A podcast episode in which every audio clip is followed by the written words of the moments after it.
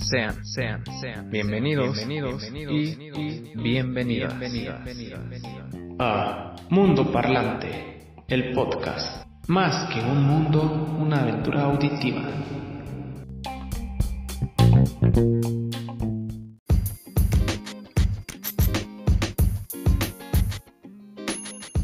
Hola, hola, amigos. Mi nombre es Alan Roberto Maya Corona les envío un cordial saludo esperando que se encuentren muy muy bien. La verdad sí, estoy muy emocionado. ¿Por qué? Porque ese es el segundo episodio de mi podcast acerca de la hipertensión arterial. Esto no se iba a quedar así. Esta vez tenemos dos invitados especiales. El doctor Juan Pastor Cervantes y el doctor Alberto Castillo. Se especializan en la cardiología y la verdad son muy buenos doctores. Vamos a hacerles unas preguntas hacerles una entrevista para entrar más a fondo, a saber más acerca de la hipertensión arterial, por si se quedaron con alguna duda. Vamos.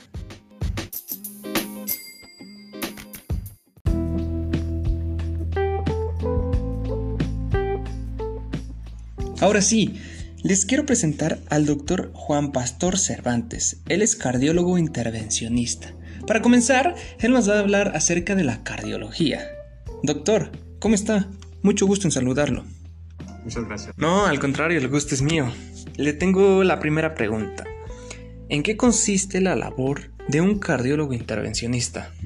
Principalmente nosotros nos dedicamos a abrir las arterias bloqueadas de los pacientes. Nosotros nos dedicamos a tratar de restaurar ese paciente que está bastante enfermo, sobre todo aquellos pacientes que vienen a la emergencia con un infarto agudo de miocardio, en los cuales la arteria eh, eh, principal o las arterias principales del corazón se encuentran bloqueadas y nosotros las destupimos a través de una técnica con balón y una implantación de una malla metálica dentro de la arteria para restablecer el flujo. También le quería preguntar ¿Cuáles son las principales señales de peligro asociadas con enfermedades del corazón? Bueno, para el desarrollo de enfermedad coronaria, la mayoría de los pacientes que están sufriendo de un infarto o que tienen angina de pecho se quejarán de dolor en el pecho, falta de aire. Algunos pacientes tienen náusea, vómito. El dolor a veces es epigástrico, radiado hacia la espalda, hacia el hombro izquierdo. Son dolores bien típicos que la mayoría de la gente los reconoce y en su manera, pues obviamente tratan de buscar la atención inmediata. Bueno, y una última pregunta. Doctor, ¿qué distingue que su instituto cardiovascular sea uno de los mejores aquí en el país mexicano?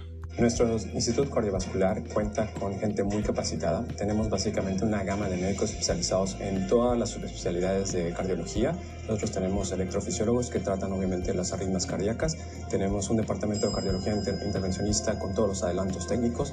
Contamos con el apoyo de los cirujanos cardiotorácicos que son muy capacitados, un sistema de cirugía endovascular bastante capacitada y también contamos con el, el, el grupo de médicos que tratan falla cardíaca y trasplante cardíaco. Y obviamente un sistema de emergencias especializado en el cual los pacientes, los pacientes vienen al, al, piso o a la área donde se tienen que tratar de una manera muy específica y una manera muy rápida y eficaz. Muchísimas gracias, doctor, por toda esa información y por haber aceptado la invitación para estar en este podcast. Gracias.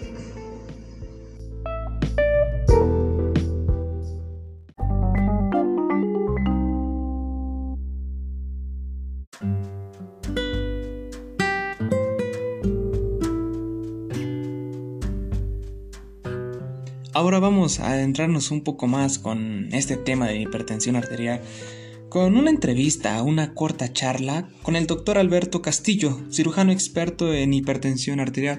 Gracias, este doctor, por aceptar la invitación de estar en nuestro podcast. Pero a ver, aquí hay una pregunta muy interesante que usted nos puede dar una respuesta asertiva. Hay mucho miedo sobre esto del por qué lo llaman la enfermedad o el asesino silencioso, por qué la hipertensión arterial no da síntomas. ¿Qué nos puede decir? Ese es el problema principal que tenemos, en donde la hipertensión arterial, precisamente como lo mencionan, no nos provoca síntomas. Sin embargo, en algunas ocasiones ya tenemos pequeños datos en donde nos está avisando que la presión arterial en nuestro cuerpo se está elevando.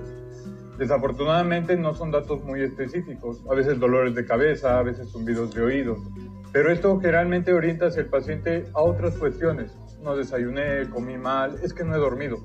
Pero el problema es que esta presión se mantiene alta, el cuerpo se acostumbra y puede elevarse aún más. ¿Cuáles son las causas de la hipertensión arterial? ¿Por qué se da? ¿Por qué se desarrolla en el organismo humano? Se reconocen eh, dos tipos de hipertensión.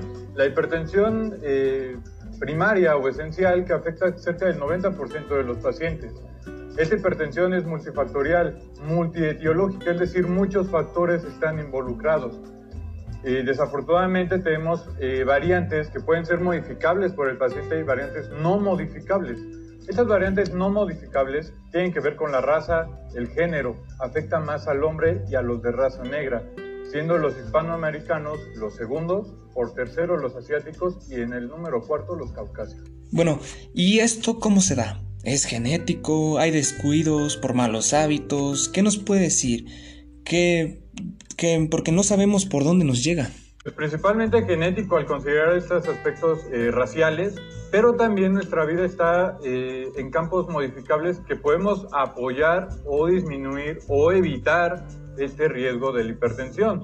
Una dieta eh, alta en sodio, elevado alcohol, ¿no? sedentarismo. El sodio es la sal, ¿no? Básicamente.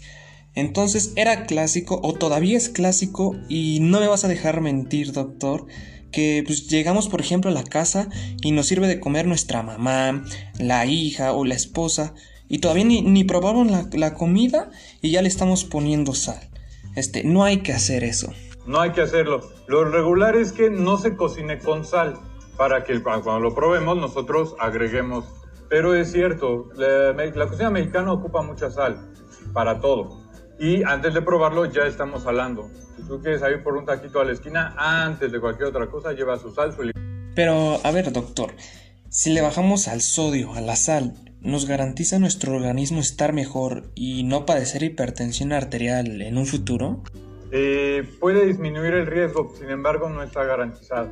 Una persona que hace ejercicio regularmente, tiene una dieta balanceada, aún así puede no salvarse de la hipertensión. Sin embargo, estos factores genéticos pueden ayudarse de este ritmo de vida saludable para disminuir la aparición.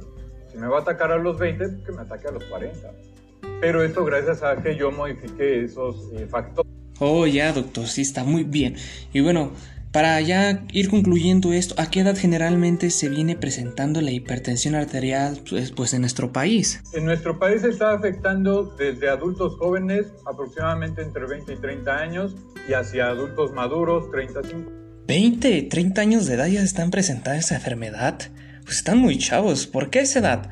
Cuando antes, pues, ese tipo de cosas en personas pues, arriba de los 65 o 70 años. Aquí hay un, hay un tema muy curioso porque eh, hace 100 años la esperanza de vida era la mitad de lo que es ahora. Estamos llegando aproximadamente entre los 76 y 80 años.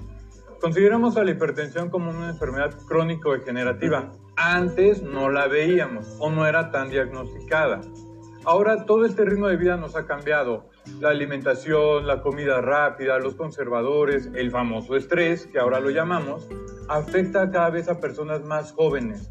Eh, el problema aquí es que como no tienen los síntomas, es que soy hipertenso. Bueno, ya tienes años de serlo, pero no lo sabía. Es cierto, pero no lo sabías. Por eso es que se llama así, ¿no? La hipertensión, una enfermedad silenciosa.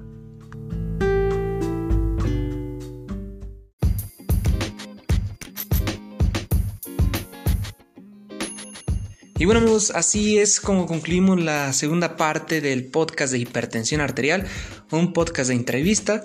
Gracias al doctor Juan Pastor Cervantes y al doctor Alberto Castillo por haber aceptado la invitación y ser partícipes de este podcast. Este tema de hipertensión arterial sí que es muy extenso. No olviden que si tienen más dudas, investiguen en fuentes confiables y fuentes muy verídicas. Este es mi podcast, nos vemos en otro.